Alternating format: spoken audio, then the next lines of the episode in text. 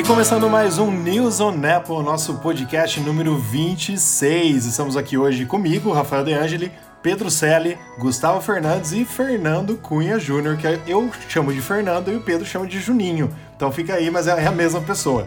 Gente, tudo bem com vocês? Tudo ótimo. Hoje, dia 1 de junho de 2020.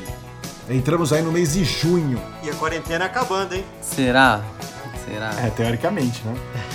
Tudo bem e vocês, gente? Como vocês estão? Como vocês têm passado a quarentena novamente? Tipo, sempre pergunto isso, né? Uma coisa. Script já. Graças a Deus tá acabando, né? Então vamos lá. Hoje eu fui pro centro, tava tudo lotado, comércio, filas enormes, trânsito Sério? uma loucura, é, Nossa. trânsito uma loucura. Mais pessoas usando máscara, né? É, mas é, você tá no grupo de risco, né, Pedrão? Você tava de máscara, você tem que ficar em casa, pô. É, é, mas eu fui levar sua mãe, então tá de boa. E minha mãe tava no consultório. Então fui levar no consultório, tinha que fazer isso, né? Pessoas idosas assim, a gente tem que cuidar. Bom, vamos lá. A nossa primeira notícia da semana, que é muito importante, principalmente para quem acompanha as vendas dos smartphones. O iPhone 11 foi o smartphone mais vendido do mundo no primeiro trimestre de 2020. E a gente estava conversando aqui um pouquinho antes do podcast, né?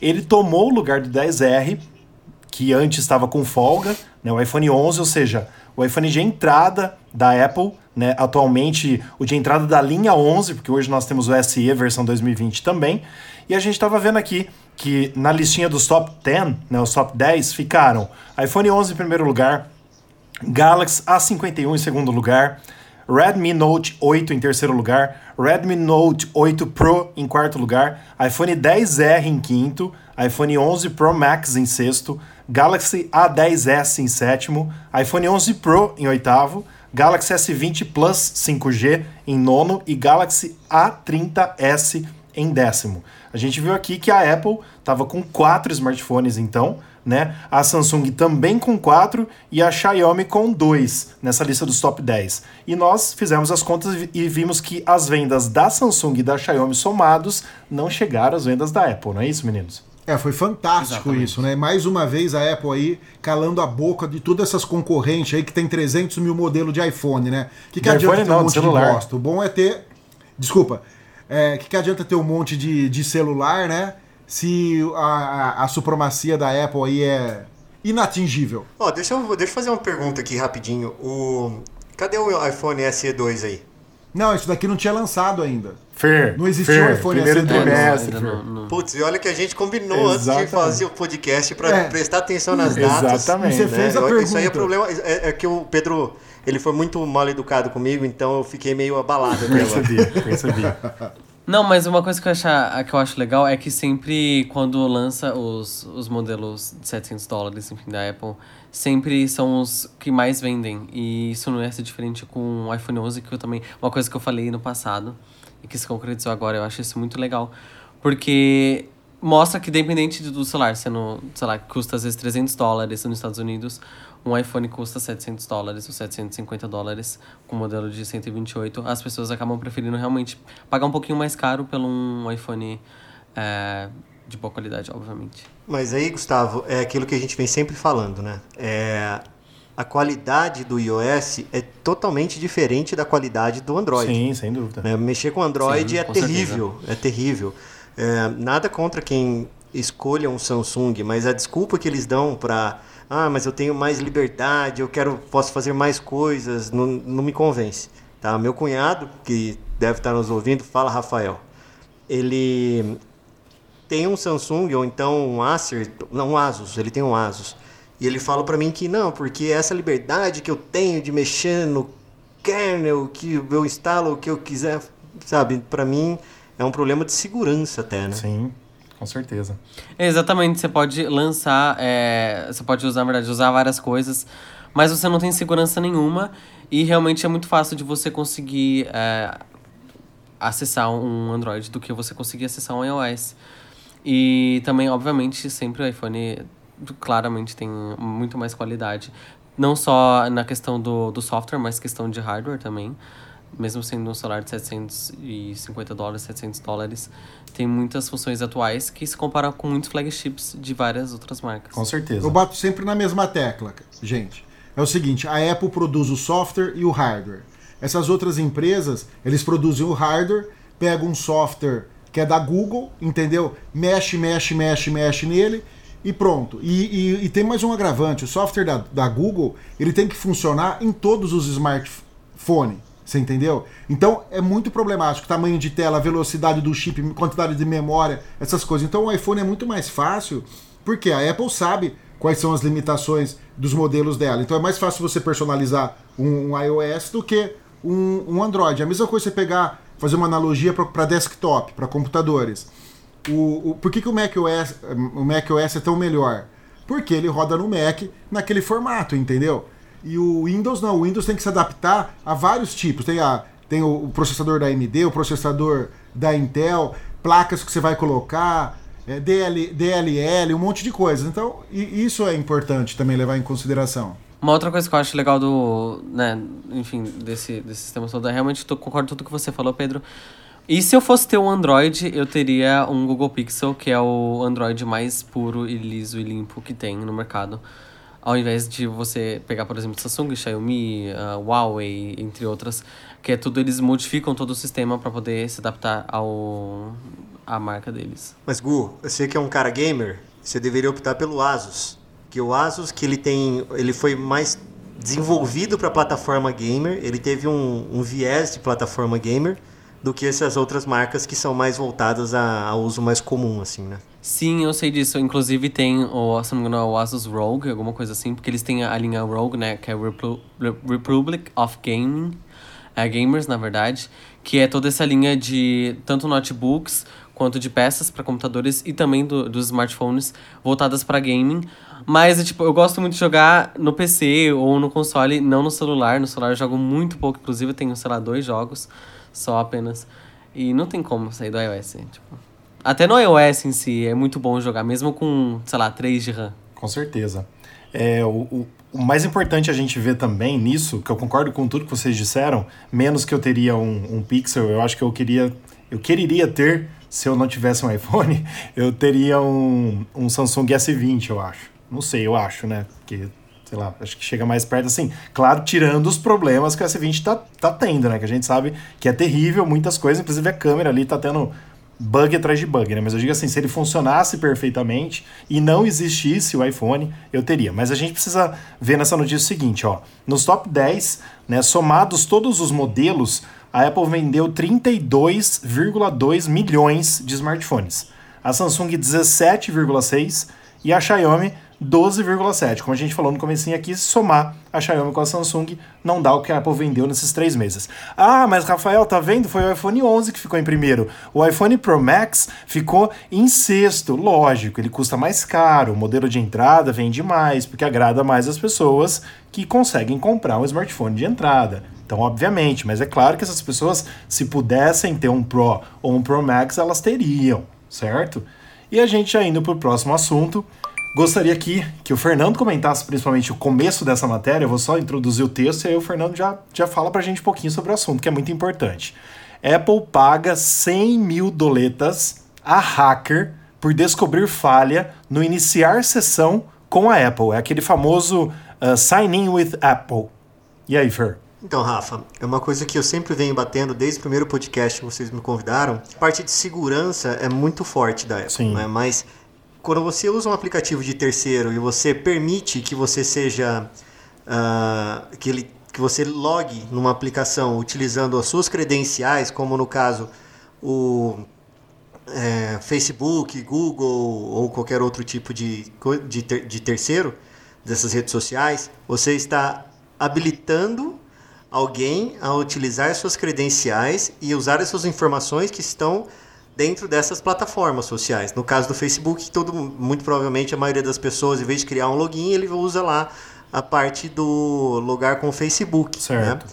Mas vindo aqui para esse para esse para essa matéria aqui em específico, ele usa uh, vários tipos de ataque, né?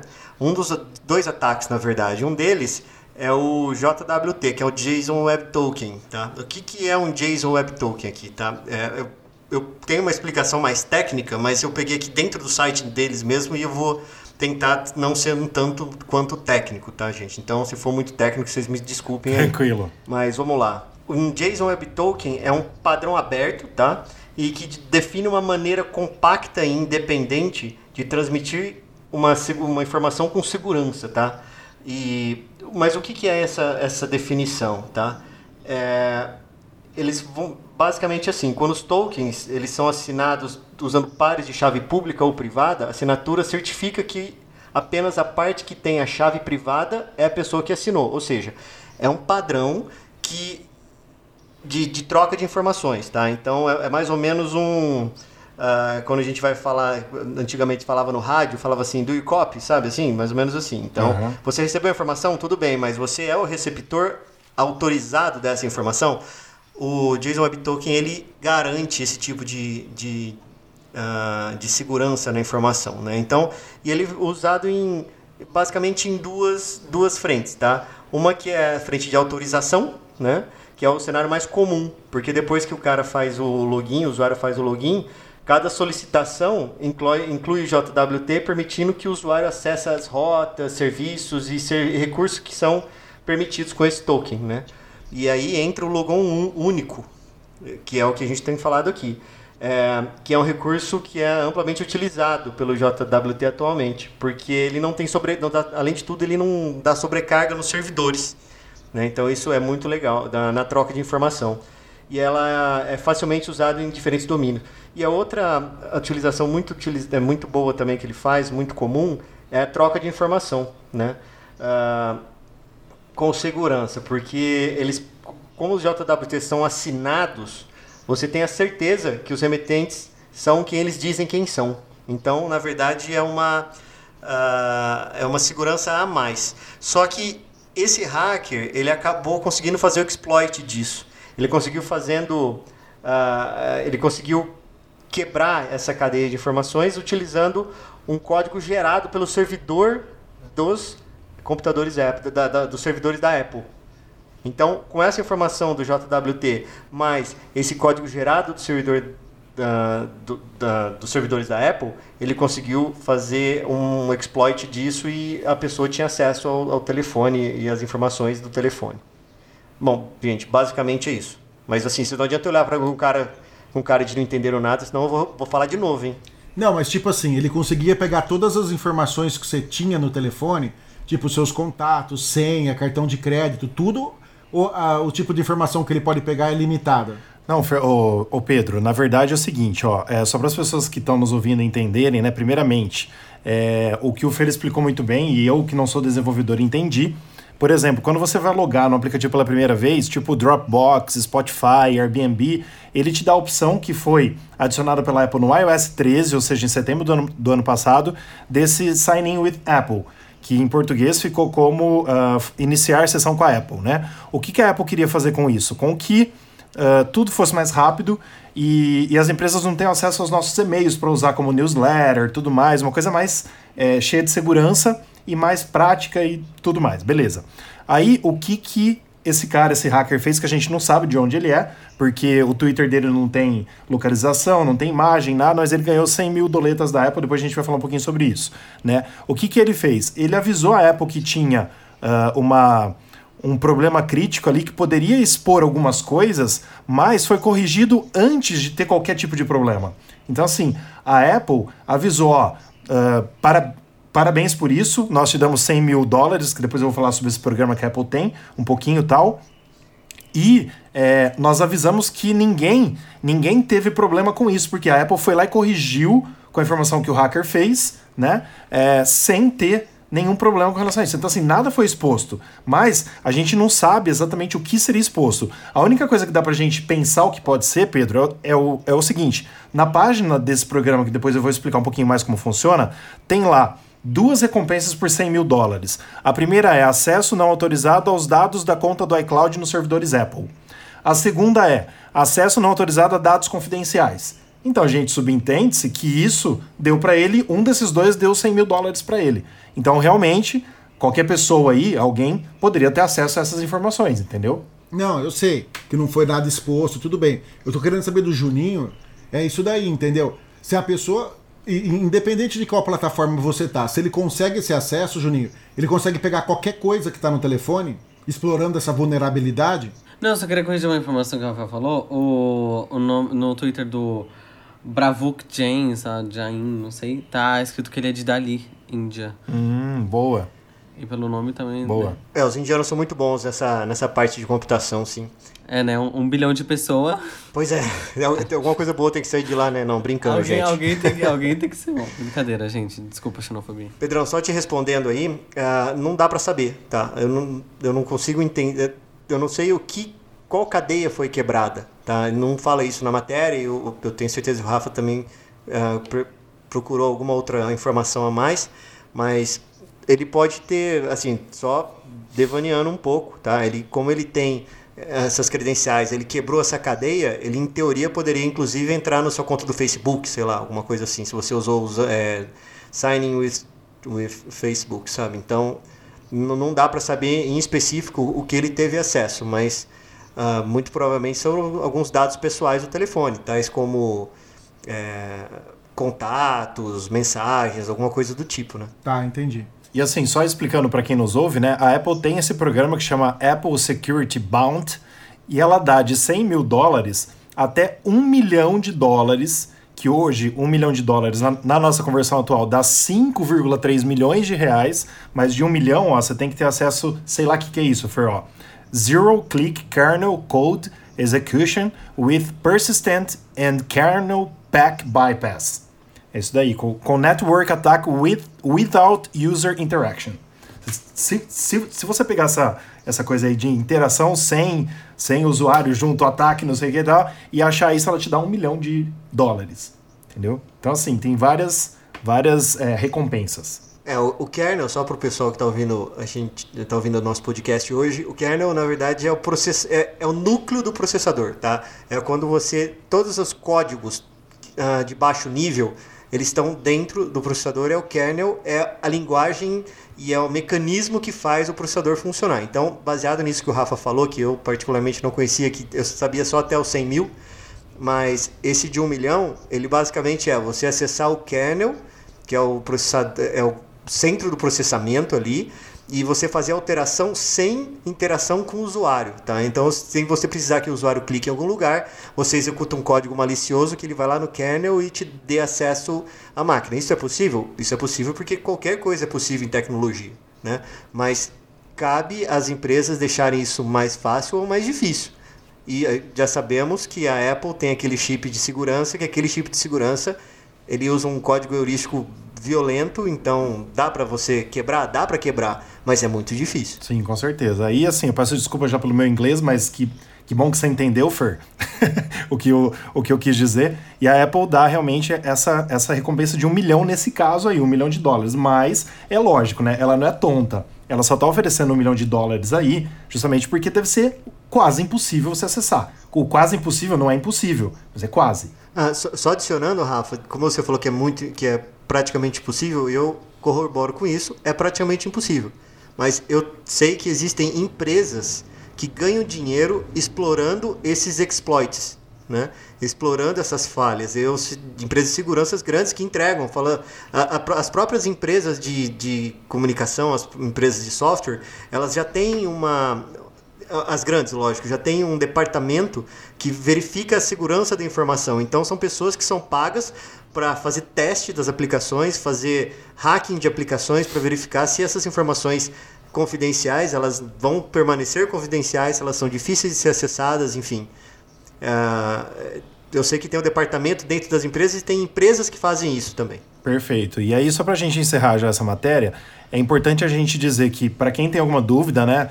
Todas as notícias que a gente comenta aqui estão no nosso site newsonapple.com com os detalhes. Então, se você quiser ver detalhes dessa matéria ou de outra, só entrar no nosso site. E uma coisa importante a gente dizer: por que, que a Apple faz isso?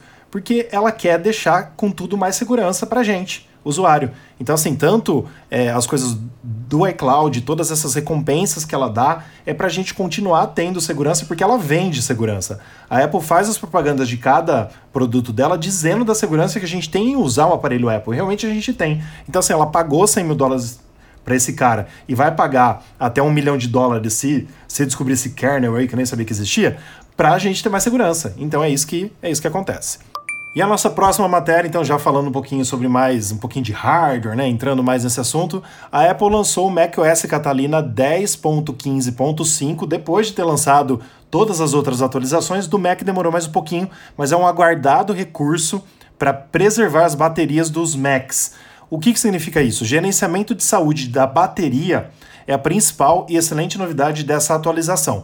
Então, quem está perguntando, funciona no que? Funciona nos MacBooks, obviamente, são os laptops, os notebooks da Apple.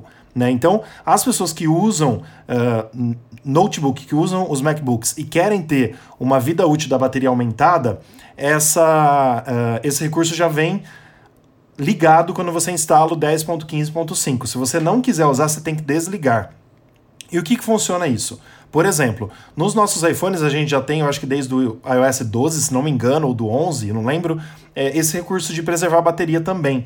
Né? O que, que ele faz? Enquanto você está dormindo e carrega o iPhone lá, ele carrega até 80% só da bateria, e perto da hora de você acordar, ele carrega os outros 20% para guardar a bateria, para ter mais vida útil da bateria. Então ele aprende a sua rotina de uso e faz com que a bateria dure mais, tenha uma vida útil, uma vida longa é, melhor. Então é a mesma coisa que a Apple está prometendo fazer com os Macs. Ela vai é, aprender o seu uso do dia a dia.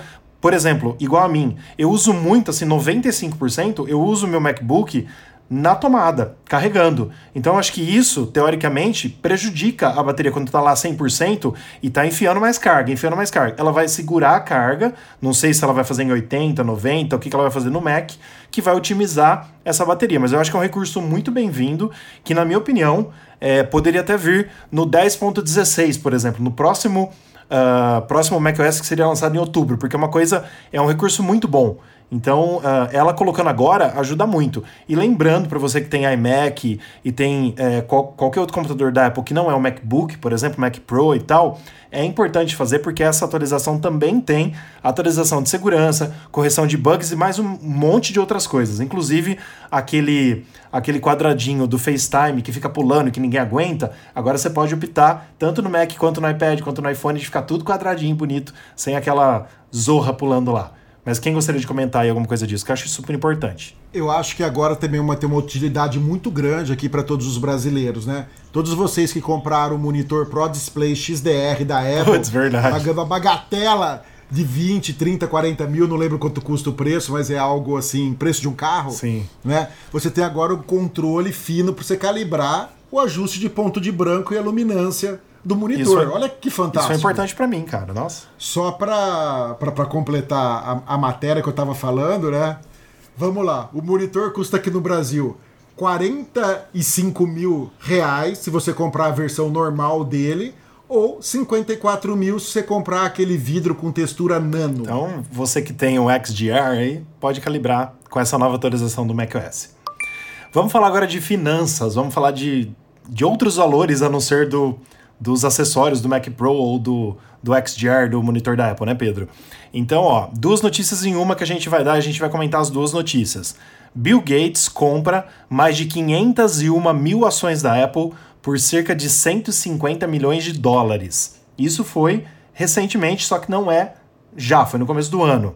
E Apple passa a Microsoft e volta a ser a empresa mais valiosa do mundo, porque ela já foi várias vezes e fica essa briga dela, da Microsoft, da Amazon, aí entra um, aquela coisa toda, né? E voltou a ser não por causa dessa notícia do Bill Gates, porque não é desses dias a notícia que saiu só agora que ele comprou tudo isso, tanto é que o Gates comprou também ações do Alibaba, da Amazon e do Twitter. E na verdade não foi ele, né? Foi a fundação Bill e, Melinda Gates, que é a esposa dele. Então a fundação comprou para ajudar, inclusive a Apple, agora voltar a ser a empresa mais poderosa do mundo. É, o Bill Gates está tentando se redimir para conseguir um, um lugarzinho no céu das merdas que ele fez no começo roubando a Apple, né?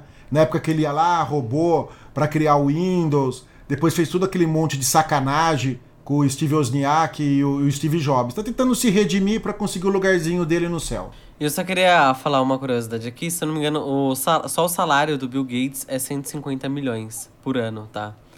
É, que é o muito prolabore dele. Caso. É, o prolabore dele é uns 150 milhões, assim, por ano. Fora com que eles ganham com outras ações e com outras coisas também. Então, ou seja, o cara deve ganhar um dinheiro aí, irmão. É, só pegando o gancho no que o Pedro falou ali, eu discordo um pouco sobre ele estar comprando um pedacinho do céu, porque eu, eu sou um defensor do, do, do, Gates, tá? Eu vou falar o porquê. Primeiro, porque eu ganho dinheiro com, com as coisas que ele fez, que é muito importante. E segundo, é, se não fosse a iniciativa dele com o Windows 95, a gente, eu não sei o que, que seria, teríamos hoje, tá? Porque a popularização mesmo do computador foi com a interface de usuário que ele criou para o Windows 95. Né? É, é, antigamente a gente. Roubada da Apple. Bom, se roubada ou não, foi ele que popularizou. ele junto com a, com a IBM, que fizeram a IBM. Bom, historicamente todo mundo sabe que o padrão PC ele se popularizou porque a IBM criou o padrão e falou assim: ó, gente, vocês podem copiar à vontade, né? E depois teve, teve, a gente teve o, o MS-DOS, teve o Windows 3, o Windows 3.1, depois o Windows 3.11, e aí quando veio o Windows 95 foi uma revolução, porque pessoas que não tinham a capacidade de utilizar um, um computador, mas capacidade que eu falo de cognição mesmo, sabe, de não, não conseguir abrir um computador, conseguir digitar algumas coisas, porque era difícil mesmo para as pessoas mais uh, mais velhas principalmente. A hora que teve uma interface gráfica com uso de mouse, essas coisas todas, revolucionou. Tá? E agora só voltando para a parte da Apple, Pedro, você está você tá, você tá aí tendo um ataque cardíaco com convulsão, mas já já, já, já, já você, você fala, peraí.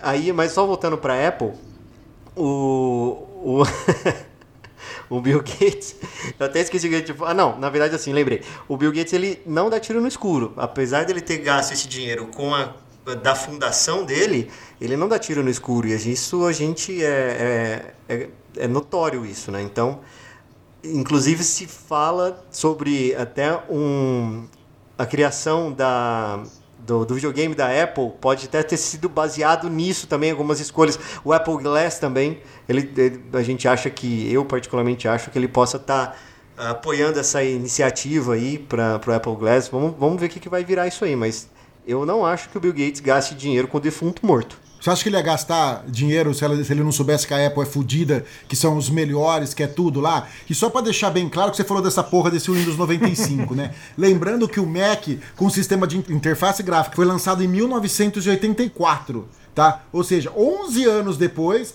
o Bill Gates que fez essa porcaria desse Windows aí 95, que aliás, no, quando ele tava demonstrando o Windows deu pau, é bom frisar isso. Mas foi de propósito, pau... ele deixou muito claro ah, que falou deu de propósito. Ah, claro, foi de propósito. Perfeitamente de propósito. Então, não vem com essa não que ele é o bom samaritano. Porque a Apple em 84 que lançou a interface virtual. Chupa Bill Gates. Ah, mas aí a gente fala, mas a gente fala de preço, né, né, Pedro? Se a gente for falar de preço naquela época, 11 anos antes, ainda já era mais caro do que no, 11 anos depois, né? Tudo bem, só que o lançamento do, do, do Macintosh na época foi uma revolução devido à interface gráfica.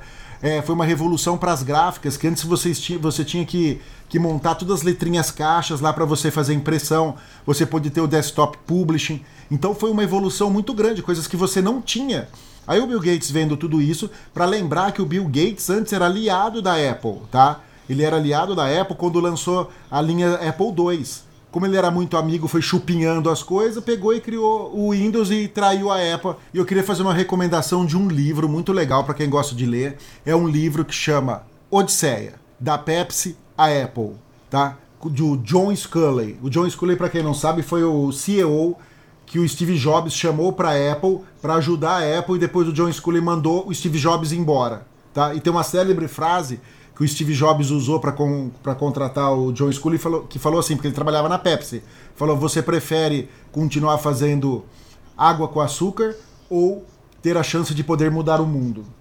Então, lá nesse livro ele fala sobre todo o lançamento do Macintosh, a campanha de marketing, tudo é sensacional. Bom, concordo bastante com o que vocês falaram aí, principalmente da diferença da Apple para a Microsoft, mas uma coisa eu preciso deixar claro aqui, eu, eu sou usuário de Mac desde 2009 é, desde 2009 eu não sei. Pensei que você ia falar que era usuário de crack. usuário de Mac desde 2009. Não, mas isso ele não fala publicamente. Não, não fala nem faço, nem. Ele é usuário de Bom, John Prosser. É, ele, é usuário, ele usa outra droga. Voltando aqui. Calma que tem o Prosser. Eu sou aí, usuário de Mac desde 2009, então desde 2009 eu não sei o que é o Windows, mas uma coisa que eu sempre vejo legal, não que a Apple não faça, a Apple sempre faz, a gente coloca no site também, mas o Bill Gates doa muito, muita grana dele, parece que pessoalmente também, para as obras sociais aí do mundo, né? Então, assim, isso é uma coisa. É o pedacinho no céu que ele quer. É o pedacinho Tudo bem, no mas céu. qualquer um pode fazer o bem, né? A gente pode querer todo mundo um pedacinho no céu. Então, Sim. Tudo bem, vamos. Você faz tanto mal que uma hora tem que fazer o bem, né? Mas beleza, ó. Eu não gosto dele. Eu não gosto dele. Ponto final. Não, só deixar uma coisa bem clara aqui. Aqui, nós quatro, a gente nem cerveja toma, tá, gente? Verdade. Só deixar muito. Mu- Muitíssimo claro nisso aqui, tá? Então, toda vez que eu vou ter Não, tomar alguma é coisa também, eu tomo, eu, eu tomo água tônica, tá? Porque tem quinino e é Mentira, o sal da cloroquina, e eu coloco inclusive no vídeo pra mostrar que eu tô tomando água É tônica. isso aí. Deixa eu só falar uma curiosidade aqui. Mentira. Eu fui convidado uma vez para ser jurado de um concurso de moda, de beleza. Era Miss Estudantil Araraquara, alguma coisa Meu do Deus. tipo, né? Aí quando as pessoas. en- É, Assim, é, quando as pessoas entravam, um- um- uma pessoa ia além da biografia da pessoa, né? Ah, fulano de tal, 17 anos, não sei o que, não sei o que lá, e tinha uma parte assim que era quem era o ídolo da pessoa. E a pessoa falou assim: ídolo, Bill Gates. Eu já peguei, já fiz uma anotação na fichinha da pessoa, claro que eu não votei nela, votei de quem era o ídolo, era o Ayrton Senna, né? Beleza. Aí aconteceu que empatou, duas pessoas empataram, né? Aí vieram e falaram assim: "Ó, agora vai ter que votar no, no- no desempate. Todo mundo tinha votado, eu tava comendo, tá como bom taurino, eu tava na parte de comida. Veio o realizador dele e falou: Pedro, empatou esses dois, você tem que dar o voto de Minerva pra quem vai ser. Aí puxei minha anotação. Um deles, o ídolo era o Bill Gates, o outro ídolo eu não lembro quem era. Lógico eu votei em quem o ídolo não era o Bill Gates. Foi meu critério de desempate, ok? Pra você sentir a minha raiva que eu tenho pelo Bill Gates. E o Pedro pode ter destruído a vida de uma pessoa que hoje em dia poderia ser modelo, ser Arruma uma um ídolo no melhor. futuro. Mas daí você reclama, reclama, reclama, mas virtualiza o Windows 90, o Windows qualquer coisa lá no seu Exatamente. Macintosh, né? Não, eu tenho porque às vezes você quer jogar verdade. alguma coisinha É do tipo, então deixa É verdade, Aham, tem sei. isso comprovado, É um amigo meu que tem tem, lá, não sou eu, tem. aquela história, né? É isso aí, mas gente, ó, essa notícia foi de quinta-feira, dia 28 de maio, né, que a Apple passou então a Microsoft, né? Como eu falei no comecinho dessa notícia, ela já tinha, já estava em primeiro lugar muitas vezes e fica essa essa essa passação Microsoft, Amazon tal e, e Apple e ela sempre fica no topo, depois cai, aí volta tal. E na quinta-feira ela passou a, a Microsoft por 50 milhões de dólares de, de diferença. A gente acha muito, mas não é porque as duas valem valiam na quinta-feira, né? 1 trilhão 378 bilhões e tarará. Então passou por 50 milhões, é pouco nos, nos décimos, né, ali. E a nossa próxima matéria é o único rumor que hoje a gente vai teoricamente comentar aqui, que é o seguinte: o Food, que é um outro leaker aí, um vazador, ele deu detalhes das câmeras do iPhone 13, mas o Prosser negou. O Prosser negou. Então a gente tem vários rumores já do iPhone 12, como que vai ser e tal, que a gente espera que se concretizem, mas segundo esse FUD, aí sei lá como que se lê o nome dele corretamente, ele diz que os iPhones de 2021 que teoricamente podem se chamar 12S ou 13. Teoricamente, na minha- opinião, vai ser 12S, porque ele seguiria o layout do iPhone 12 desse ano, então eu chamaria 12S.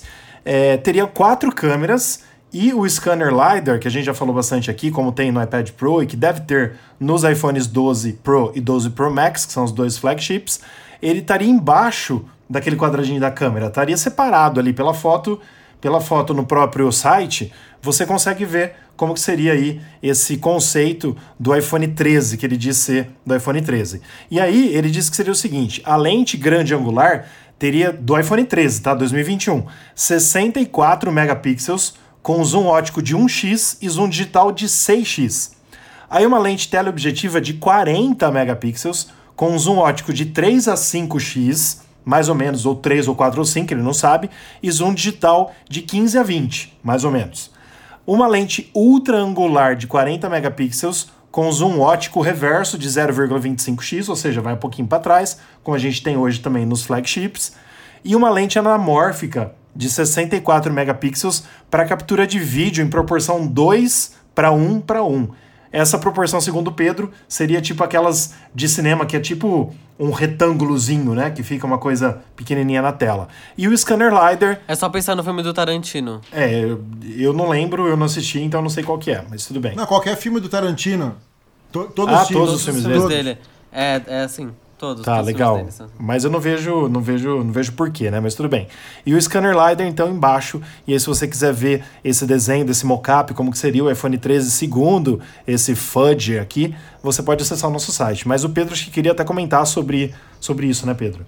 É, deixa eu só falar. Hoje nós temos duas, dois tipos de lentes, que são os tipos de lente mais comum, né? As lentes esféricas, que é as lentes que tem aí em 99,9% hoje dos smartphones, e as lentes anamórficas, né? E que, qual que é a vantagem da lente anamórfica? Além de você ter esse visual aí, mais de, de cinema, aí quando você ia na, na, nas salas de cinema, você tinha aquele, aquela tela maior, né? Mais retangular ainda do que o 16 por, por 9, né?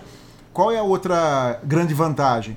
É que você tem aquele efeito bokeh. É o, o efeito bokeh, quando você tem uma profundidade de campo maior, em vez dele ser um efeito mais certinho, ele é um efeito mais esticado, entendeu? Inclusive, você tem uns efeitos diferentes também de lens flare com esse tipo de lente. É um, é um lens flare um pouco mais bonito, assim, diferenciado. É legal, mas eu ainda assim preferi uma macro. Eu também, obviamente, com certeza. Eu acho que seria muito mais fácil de ter só apenas as três lentes que já tem, né? Que seria até a telefoto, a normal e a ultra angular. É... Angular não, angular, né? Ultra angular. Meu Deus do céu, tá, tá complicado hoje o português. A não ser uma lente macro ou anamórfica, provavelmente seria o LiDAR ali juntinho no, no cooktop. Não seria fora, como tá no mockup. E nem eles adicionariam agora uma nova lente. Eu acho muito difícil, porque eles já adicionaram no ano passado, já agora eles vão adicionar outra. Provavelmente vão deixar essa novidade pro próximo, pro iPhone 13, enfim. Teoricamente, ele seria capaz de gravar em 8K. E a gente espera que não seja o 8K que nem o Samsung S20, que é um lixo, né? Que esquenta, que dá pau, que tem vários problemas. Espero que quando a Apple. Só para dizer que lançou, né? É, espero que a Apple, quando disponibilize o 8K, disponibilize que nem ela fez com, com o 4K. Excelente, assim, Sim. muito bom e usável, né? Coisa que não é no Samsung. A grande vantagem, pessoal, para vocês entenderem, ah, mas por que eu vou querer gravar em 8K? Eu vou falar na prática como um produtor audiovisual. Por que, que às vezes eu gravo em 4K e o meu produto final é em HD. Porque em 4K você consegue, por exemplo, ter duas câmeras em uma, tá? Você faz o quê? Você faz uma gravação um pouco mais aberta em 4K e quando você quer é, dar um close na pessoa, você consegue dar um zoom de 100%, entendeu? Você consegue dobrar aquilo lá e sem perder qualidade. Porque o 4K seria duas vezes o Full HD. Então você consegue tirar um Full HD do 4K dando um zoom. Então, por isso que é legal. Se eu tivesse o 8K, você conseguia aí quatro posições de, de lente, digamos assim, com uma câmera, com, com uma lente só. Isso é fantástico. Pedro, agora uma dúvida técnica, tá? Você falando do 4K e você falando do zoom, etc. Mas a hora que você exporta isso para HD, você perde essa qualidade? Quando você grava em 4K, você tem 4000, é, 3, é, é o dobro, né? 1920 por 1080. Então você vai ter 3.840 por 2.160. Quando você dá o zoom nisso daí, eu estou dando um zoom entrando na cena, certo? Aproximando mais do seu rosto, por exemplo. Eu vou ter o Full HD nele, o 1920 por 1080 que vai estar lá dentro, então você não perde qualidade nenhuma. Isso se a câmera for boa, se o 4K for bom, tudo certinho, né? Não pega. Esse tem uns 4K picareta aí que você vê de celular que faz, que faz 4K, mas se você der o, o zoom, você vê que não é bem um 4K, é, é tipo 4K, né? E as nossas notícias de hoje se encerram por aqui, mas a gente ainda tem giro da semana, tem dicas, tem mais algum assunto também e perguntas de ouvintes. Então fique com a gente até o final do podcast.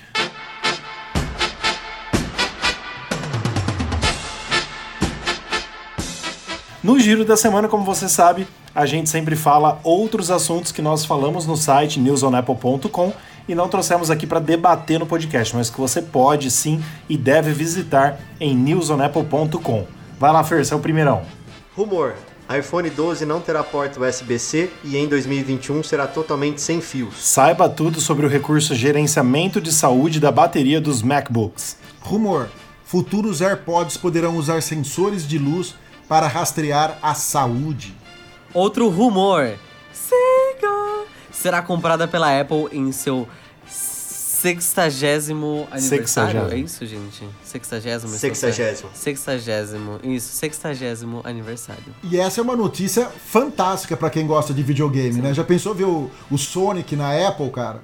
Ele correndo lá com uma maçãzinha no peito? É, te, existem vários várias coisas que podem acontecer desse rumor, né? Esse rumor aí não, não nasceu à toa, tá? Foi solto aí na, por um leaker também, mas é um cara conhecido, não lembro o nome agora, mas é um cara conhecido no mundo dos games. E a SEGA, dia 4, faz 60 anos. Dia 4 ou dia 3, se eu não me engano. Mas ele prometeu que a SEGA ia dar uma, uma notícia bombástica. Já caíram por terra, tá? Uma parceria com a Microsoft, isso já caiu por terra, tá? Já foi descartado.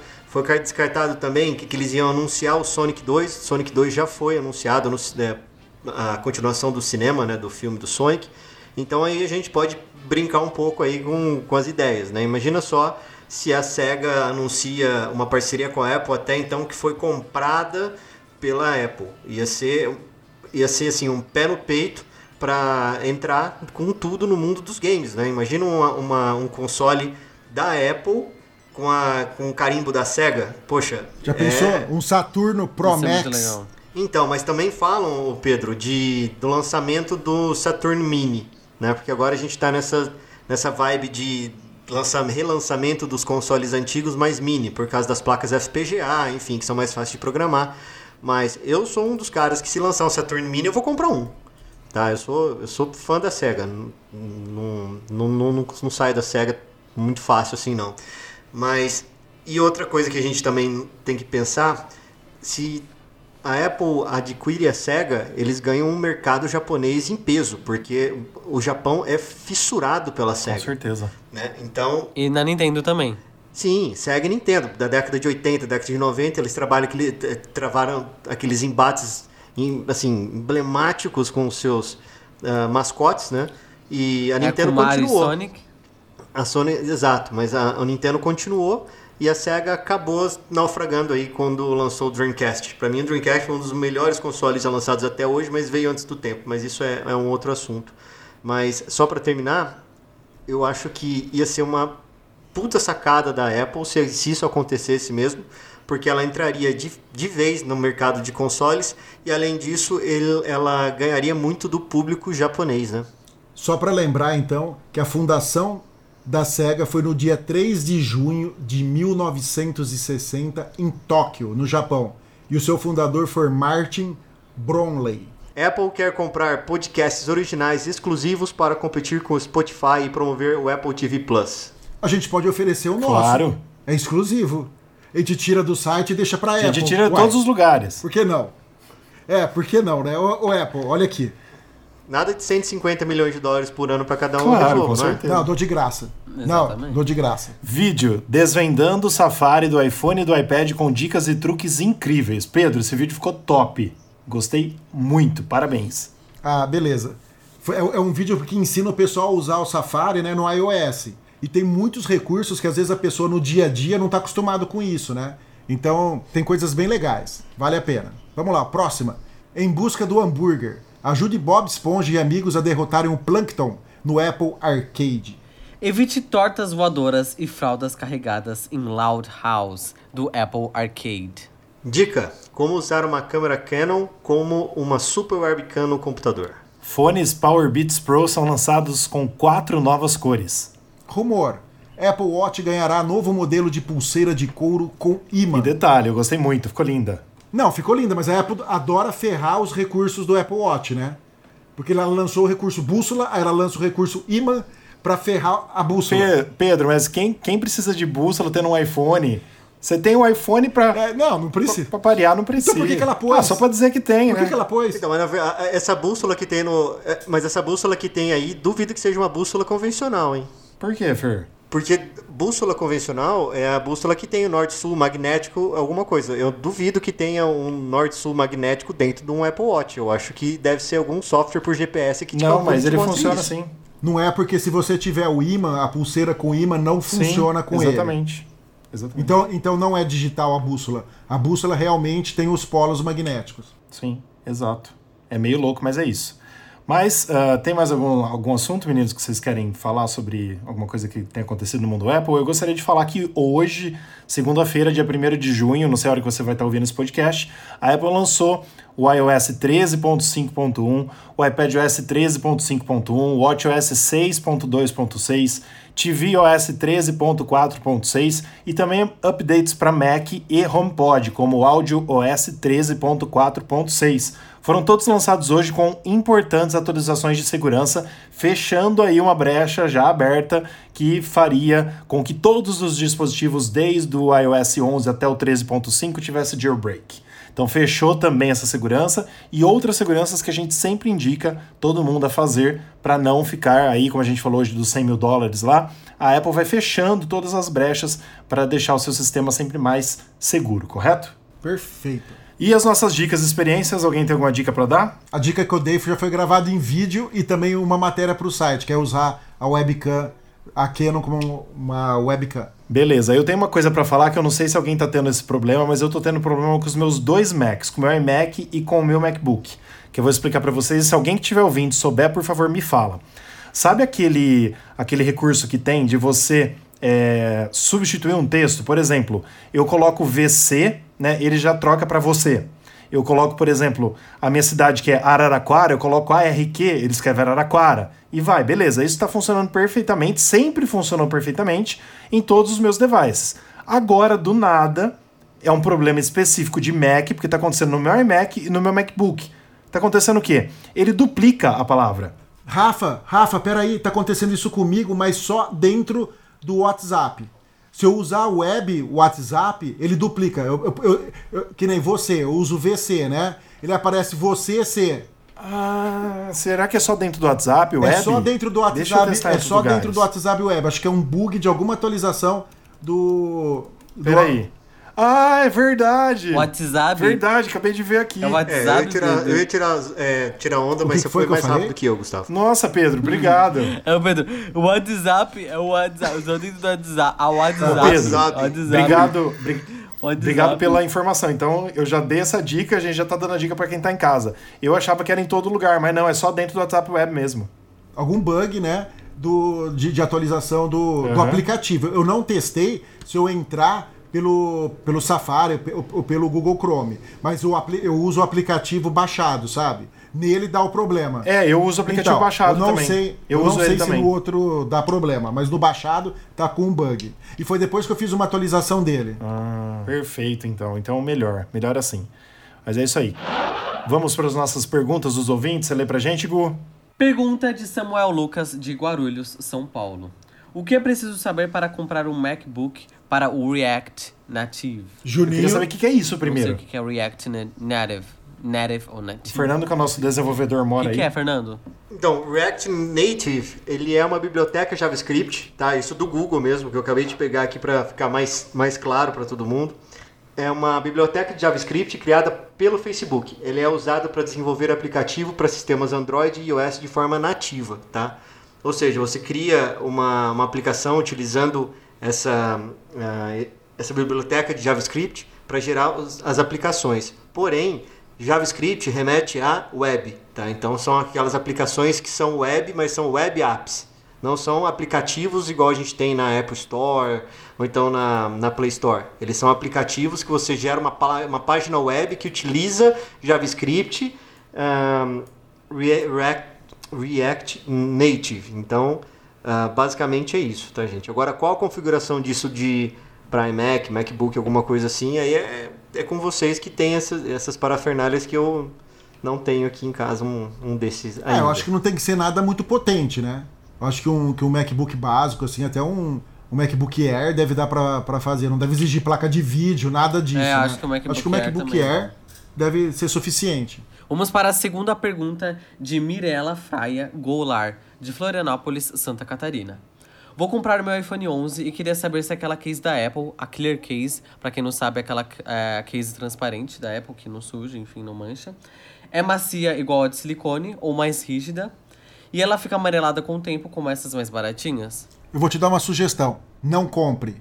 A gente testou, né, Rafa? Lá nos Sim. Estados Unidos, a gente ia comprar. Sim. Ela é super lisa.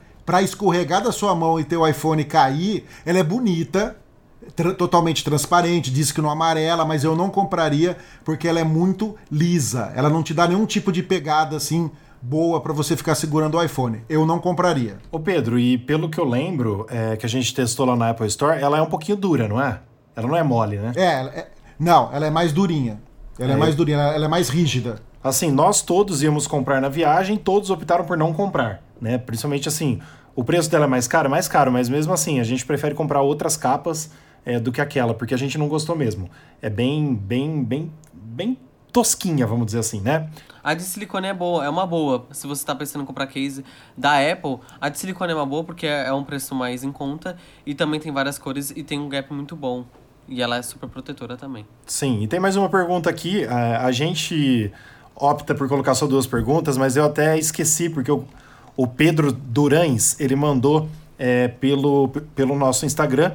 Ele é de Belo Horizonte, Minas Gerais, e eu falei para ele que ia colocar nesse podcast acabei esquecendo. Então, por isso aqui peço desculpas e vai ter três perguntas na semana, porque ele vai ficar esperando para ouvir no podcast. Ele falou assim: poderiam me tirar uma dúvida? O iPad 7, que é o que você tem, né, Fer? lançado ano passado, possui o chip A10 presente nos iPhone 7 de 2016. Podemos concluir que, por ter um chip de 4 anos atrás, o iPad 7 terá uma vida útil de atualizações menor? Isso não é um tiro no pé da Apple ao lançar um eletrônico, ainda que mais simples e de entrada, que vai parar de atualizar mais rápido que o normal? Eu digo para você, Pedro, não. Por quê? A Apple não, não lança, ela não costuma fazer isso ela não lança um eletrônico que não tenha no mínimo uns 5 anos aí de atualizações do iOS. Independente o chip que ela coloca, independente o que ela faz, ela não vai fazer um iPad de sétima geração que o Fernando acabou de comprar, por exemplo, e não vai pôr o iOS 14 ou 15, que seja, que é recente. Então ela vai sim, teoricamente, é, uma média de 5 anos você vai conseguir atualizar o iOS, certo, Fer? Exato. Então é isso aí. Isso aí. Nossa, curto e grosso. É que eu não tenho mais a Exatamente. adicionar. É, assim, eu, eu comprei um iPad 7 porque eu, eu, eu tinha, eu tenho aqui dois iPads. ah, tenho três iPads. Tenho o iPad 1, aquele primeiro que lançou. Tenho dois iPad 2 para gravar o podcast, fazer algumas outras edições e por causa do mestrado também acabei comprando o iPad a versão 7. Eu queria ter comprado um Pro, mas é, como eu tenho duas crianças pequenas aqui em casa e até agora não mexeram, mas um, certo momento eu tenho certeza que eles vão acabar mexendo e vão deixar cair no chão, essas coisas todas, eu tenho, eu fiquei com dó de gastar muito dinheiro num negócio que vai pro chão. Então, mas eu acredito que o iOS ele, ah, ele, ele tem que ter essas atualizações, então não faz muito sentido a gente ter comprar esses aparelhos de entrada da Apple para daqui um ano, um ano e meio ele parar de funcionar. Vocês não acham? Com certeza. O Fer, então você tá, Não, concordo. você tá com concordo. quatro iPads? Eu tenho quatro iPads aqui, mas assim, funcional mesmo só o 7, porque o iPad 2 e o iPad 1 são todos de 32 bits e ele o iPad 2 parou no 9.3. ponto alguma coisa iOS, não dá pra instalar mais nada, né? Ah, tá. Então, o iPad 1 então Sim. coitado. Hum, É só e-book reader, né? Mas ele tá mais como relíquia do que Uhum. para utilizado mesmo. Mas os outros iPads eles Sim, ficam lá sim. pro YouTube, para o Gabriel agora está com 10 anos, já tá saindo fora desse negócio de ficar vendo vídeo, mas Giovana com 3, ele ela coloca lá os YouTube da vida dos desenhozinho dela lá, e ela se diverte lá. Tem uns joguinhos que ela mata barata, umas coisas assim mais mais lúdicas assim que dão para instalar nesse iOS que serve lá para ela. Massa, eu também tenho o meu iPad 1 e realmente, assim, quando eu lembro de carregar ele, porque a bateria vai rapidão, né? A bateria vai rápido pra caramba embora. Mas quando eu, quando eu lembro de carregar, é só realmente pra ver que ele ainda funciona e que é uma relíquia pra gente guardar como recordação. Então, Pedro, o iPad 7, né, ele também aceita a canetinha da Apple, né? Apple Pencil. Então é bem legal o Apple Pencil e também tem o, o teclado para ele, com o Smart Keyboard, tudo certinho. Então eu acho que vale a pena sim é, comprá-lo. Com certeza.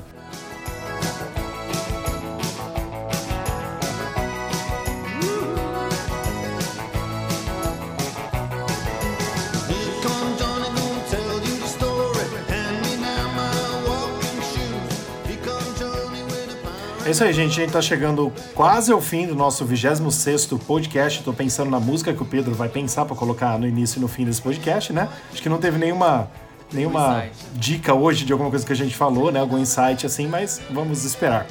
E galera, sigam a gente, por favor, é, nas nossas redes sociais que o Gustavo vai falar daqui a pouco pra gente. E por favor, principalmente, o Gu vai falar o endereço certinho, nosso canal no YouTube. A gente tá fazendo, a gente tá começando agora, mas com um conteúdo é, bem legal para vocês. Então, assim, é muito importante que você siga, que divulgue, que compartilhe, que você é, principalmente assista os nossos vídeos, né? Porque a gente tá fazendo com muito carinho e dá muito trabalho pra gente fazer eles. Vai lá, Gu. Bom, vocês podem seguir nós nas nossas redes sociais, que é arroba é, NewsOnApple no Instagram, arroba no Twitter, no Facebook NewsOnApple e também no YouTube, como o Rafa falou, youtube.com NewsOnApple. É, e também os vídeos são muito curtos, além de ser legais, porque é uma coisa que você pode assistir rapidinho aprender alguma coisa do iOS que você esteja com dúvida, tá bom? É, e também todas as notícias que nós lemos no dia de hoje, e tanto o Giro de Quinta, tanto as, as outras, é, estão no nosso site, newsonapple.com, como a gente já tinha falado, então acessem lá, leiam a matéria que tá bem legal. Galera, muito obrigado. Sim, com certeza. Fer, Pedro, Gu, obrigado aí, galera. Até semana que vem, se Deus quiser. Valeu, pessoal. Até a próxima. Obrigado, gente. Muito obrigado aí, gente. Valeu. Uma boa semana, Falou. boa quarentena. Até mais.